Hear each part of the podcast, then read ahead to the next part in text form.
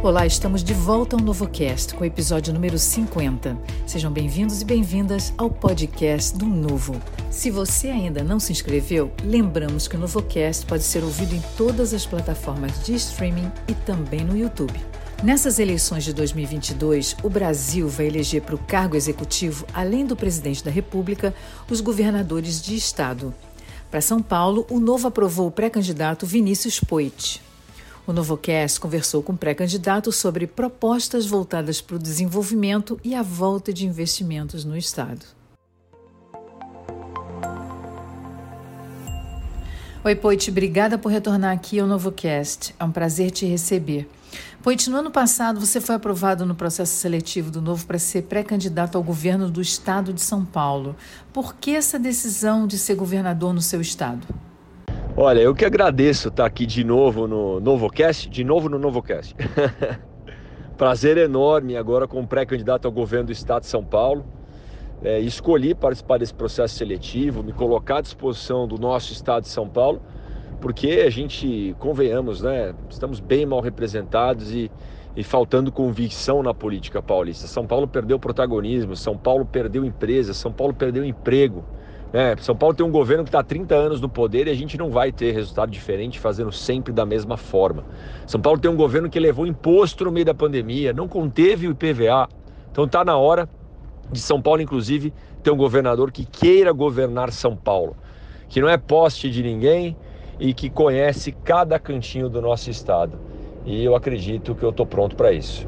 Olha só a sua fala, né, Lene? O estado de São Paulo é o mais rico do Brasil, de fato é.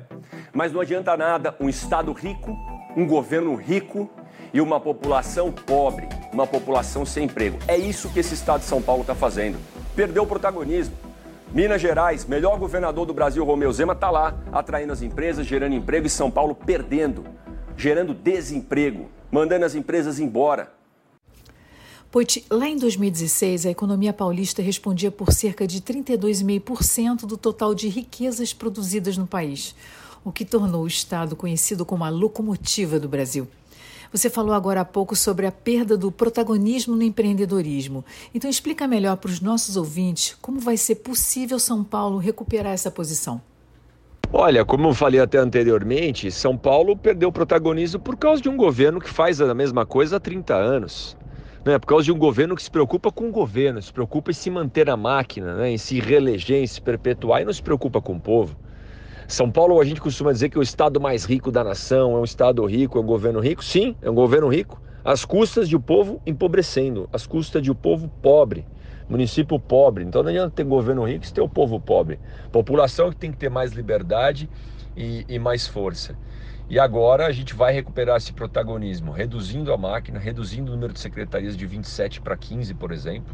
O Zema reduziu de 21 para 12, então é possível privatizando o Sabesp, privatizando todas as balsas, privatizando o CDHU, EMTU e tantas, tantas outras entidades, concessões de parque que dá para fazer e ganhar mais eficiência do Estado enxugando.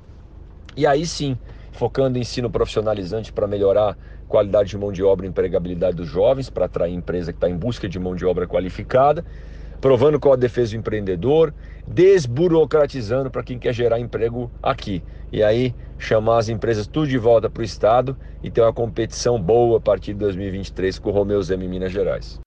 Pois o governador Romeu Zema, em meio às dificuldades junto à Assembleia Legislativa de Minas Gerais, tem avançado em pautas importantes, como, por exemplo, a aprovação da reforma da Previdência, o orçamento para esse ano e também a aprovação da lei para uso de 11 bilhões do acordo com a Vale na tragédia de Brumadinho para investimentos em obras de infraestrutura. Quais seriam as pautas prioritárias para São Paulo e como você vê a atuação do futuro governador de São Paulo para compor essas pautas junto à LESP? Prioridade em São Paulo: ensino profissionalizante e desburocratização para a gente atrair as empresas de volta e voltar a gerar emprego. Um em cada 10 jovens que entram no ensino fundamental saem no ensino médio sabendo fazer matemática básica e português. E o ensino médio precisa de ensino profissionalizante junto. Né? Dos jovens de 16 a 24 anos, é, um em cada quatro está desempregado, então 25%. Não é admissível isso. Vão melhorar o ensino profissionalizante em São Paulo, aumentar a taxa dos 10% aproximadamente dos alunos do ensino médio ter algum contraturno profissionalizante e assim atrair as empresas de volta, gerar emprego, desburocratizar e São Paulo retomar o protagonismo, como a gente já focou bastante, né? exemplo de Minas Gerais. Transformação da saúde, número 2, são Paulo tem 100 hospitais estaduais, dá para a gente fazer o prontuário único eletrônico no estado. Né? O estado, o governo não faz porque, poxa, não quer ganhar eficiência, quer manter alguns empregos e espaços de poder, né? aquele síndrome do pequeno poder. Telemedicina, para a gente melhorar, inclusive, especialmente a atenção primária, desafogar hospitais de alta e média complexidade no estado, focar na saúde da família, o médico da família que trabalha muito na prevenção, né? atenção primária especial e muito, muito importante. E três, a segurança pública. Então, ensino profissionalizante de desburocratização e repasse de CMS educacional como a pau de educação, número um. Transformação da digital da saúde, número dois. E três, segurança pública. Nos últimos dez anos, São Paulo viu sua população crescer de 40 para 46 milhões e viu soldados da Polícia Militar diminuir de 93 para 83 mil. Tem mais gente e tem menos polícia na rua. É lógico que vai dar problema. Então, além de melhorar as condições, remuneração, equipamentos da tropa que está na rua, que são heróis, contratar mais polícia, é mais polícia na rua, trabalhar no BO unificado, unificar as bases de dados para o boletim de ocorrência unificado entre a PM e a Polícia Civil e trabalhar também na prevenção, porque segurança pública é prevenção, primeira infância, é o estado presente na educação, é o contraturno do aluno no seu ensino profissionalizante ou escola integral e não contraturno seu crime. Então, aí estão as pautas e também vamos passar para o sistema carcerário que está falido no estado de São Paulo, dominado pelo crime com pautas inclusive de privatização, a exemplo de Ribeirão das Neves em Minas Gerais, onde a gente precisa oferecer algum tipo de incentivo de ressocialização ou metas de não reincidência, né? Presos que saírem da cadeia não reincidiram, porque quer dizer que estão recuperados, né? E não a gente remunerar um ente privado por quantidade de presos que tem, porque aí vai sair prendendo todo mundo, não recupera ninguém, vai virar uma bola de neve. Então, pauta de segurança pública essencial para o nosso estado de São Paulo. Nossa rápida pausa do Fala Afiliado de hoje é com Elison Bernardes. O Elison está no Novo desde muito antes do registro no TSE do partido, que foi em setembro de 2015. Elison, conta aí para o pessoal, por que você é novo? Olá Marie, tudo bem? Obrigado aí pela oportunidade com o Novo Cast. Eu sou novo desde 2011, né? Quando conheci o líder mais coerente desse partido, João Moedo. Ali percebi um grande alinhamento nas ideias, nos princípios, nos valores, a questão de não depender de recurso do pagador de impostos para manter o partido, processo seletivo, né? devolução do poder ao cidadão, a defesa da liberdade com responsabilidade, enfim. Acredito bastante que se a gente conseguir administrar os problemas oriundos de ignorância e oportunismo, a gente tem tudo para ser o melhor exemplo nesse Brasil em termos de política. Grande abraço. Poit, um governo digital é cada vez mais necessário para facilitar a vida do cidadão, porque torna tudo muito mais rápido, acessível, mais transparente e quanto mais agilidade e menos burocracia, é claro, menos custos e mais espaço para crescimento, investimento e geração de empregos. Como é que você vê as possibilidades para São Paulo para uma revolução digital em serviços essenciais à população? Puxa, governo digital é tudo. Aliás, foi o projeto que a gente aprovou já lá no, no Congresso Nacional, como autor do projeto de GovTech, né, para expandir o atendimento, balcão único de serviços numa plataforma digital, CPF como documento único. Isso tem muito que avançar em São Paulo. São Paulo tem milhares de serviços, é, milhares de serviços para o cidadão menos da metade digitalizados. Agora também não adianta o governo digitalizar e botar um aplicativo para cada coisa. Tem que ter um aplicativo só, um portal só, centralização de base de dados. E tem a Prodesp, que é uma empresa estatal para fazer isso. Não está fazendo, a gente vai privatizar a Prodesp também, terceirizar o serviço, se for o caso. Poit São Paulo é o quarto estado com mais estatais no Brasil. O alto custo dessas empresas sai sempre do bolso do contribuinte. Por que, é tão difícil desestatizar? E como você vê a possibilidade de avanço nessa pauta? Olha, já dei exemplo de algumas empresas que a gente vai privatizar, mas a pergunta, né, a resposta está na, na ponta da língua. É difícil de privatizar por causa dos cabides de emprego, da falta de coragem dos governantes enfrentar o desgaste, né? com essa turma, enfrentar o desgaste com os partidos aliados, né, que tem as suas cotinhas de emprego em todo lugar. Isso já começa na campanha, fazendo compromissos escusos. Aqui não tem essa.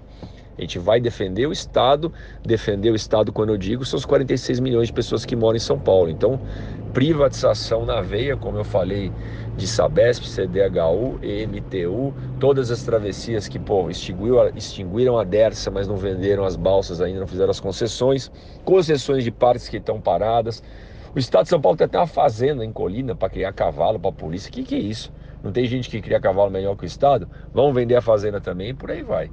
Aqui, privatização, pauta principal. E a gente vai enfrentar os cabides de emprego e desgaste político para isso. Aliás, quando a gente fala em desgaste político, né, tem, tem a Lesp para a gente trabalhar, uma pergunta anterior até complementando, que a gente consegue vencer né, com as pautas principais nossas lá de segurança pública, transformação digital e educação, principalmente ensino profissionalizante, dividindo protagonismo com a Lesp chamando os deputados para participarem, chamando os deputados para inaugurar alguma coisa, e não é só o governador. Porque o governo atual só pauta no governador, governador, governador é dele, é dele, é dele. Não, é de São Paulo. Então, quando for inaugurar alguma coisa, chama os deputados tudo junto, divide protagonismo, dialoga, escuta a oposição. Assim a gente consegue construir algo em torno de que nos une e não somente o que nos separa. Pote, você tem visitado comunidades e verificado como tudo está tão abandonado, em especial no saneamento básico. Agora, com o marco legal aprovado, aliás, com o protagonismo do novo na Câmara, existem muitas possibilidades de melhora com a participação da iniciativa privada. Conta pra gente como é que vai ser na prática a atuação de um governo novo para acelerar o saneamento nas áreas mais necessitadas de São Paulo. Olha, a Alesp vai ser parceira nisso.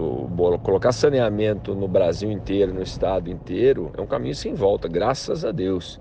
É, no Brasil tem 100 milhões de pessoas sem saneamento ainda. Em São Paulo, apesar da gente ter um avanço maior nisso, tem muita cidade com saneamento muito ruim ou inexistente. E a gente vai avançar nessa pauta. E a Alesp, eu não tenho dúvidas que não vai oferecer tanta resistência nisso. E a gente vai dialogar e superar as resistências que tiverem, porque é o mínimo de dignidade. Chega dessa história que cano enterrado não dá voto, né? Político que não investe nisso. Por isso que político não investe nisso. A gente vai investir em saneamento básico, que é prioridade, é dignidade para o cidadão. Aliás, todo mundo já sabe, mas vou repetir, né? Tem uns que ainda não escutaram esse termo, mas um real investido em saneamento são quatro reais economizados em saúde, porque previne doenças básicas que às vezes afetam as crianças, principalmente, que convivem e vivem né, realmente no meio do esgoto. Poite, como última pergunta, o governador Zema, do Novo, fechou o ano com superávit pela primeira vez em 10 anos. Na sua opinião, a que se deve esse resultado positivo? Existe alguma perspectiva de um governo novo em São Paulo reproduzir uma gestão como a de Minas? Mais uma vez, obrigada pela sua participação aqui no NovoCast. Poit. Olha, aqui em São Paulo é modelo Zema. Nós não, não precisa inventar roda, não. A gente segue o que deu certo. O Zema está lá, reduziu de 21 secretarias que o PT tinha para 12. Aqui a gente vai reduzir as 27 do governador para chegar a 15, 16. Aí já economiza dinheiro logo de cara, privatiza um monte de empresas que a gente já falou aqui, algumas inclusive com prejuízo, mais dinheiro economizado, faz as concessões, mais dinheiro economizado, chega de ficar fazendo aumento de imposto para fazer obra eleitoreira, sabe? É respeito ao cidadão, é óbvio que vai sobrar dinheiro, gente. É óbvio que a situação fiscal vai melhorar ainda mais. São Paulo nunca foi um, estado que sofreu muito, né, com essa situação fiscal, mas ela pode ser muito melhor e o povo receber mais em troca com menos impostos, com mais investimentos, e quem tiver no governo priorizar o povo e não só priorizar o próprio governo e a própria máquina. Então essa vai ser a nossa conduta, sabe? É pegar o palácio e transformar no local de trabalho, além de espaço de visita para o povo e cultural. O governador não tem que morar em palácio nenhum. Então não preciso nem dizer que a gente segue o modelo Zema, conversando, dialogando com a Assembleia e focando no cidadão podem esperar, se Deus quiser, um governador novo de verdade e um governador que queira governar São Paulo para os paulistas e não para inchar a máquina, que é como a gente viu até agora, 30 anos de PSDB. Agradeço muito e contem sempre comigo, gente. Vamos para cima. Chegamos ao final de mais esse episódio do NovoCast. Muito obrigada a todos vocês que nos ouviram até aqui. O NovoCast é uma iniciativa do Novo, um partido político que não usa recursos públicos. Colabore com o Novo doando ou se filiando em novo.org.br. E você também pode adquirir produtos da loja do Novo em loja.novo.org.br. E até o próximo NovoCast.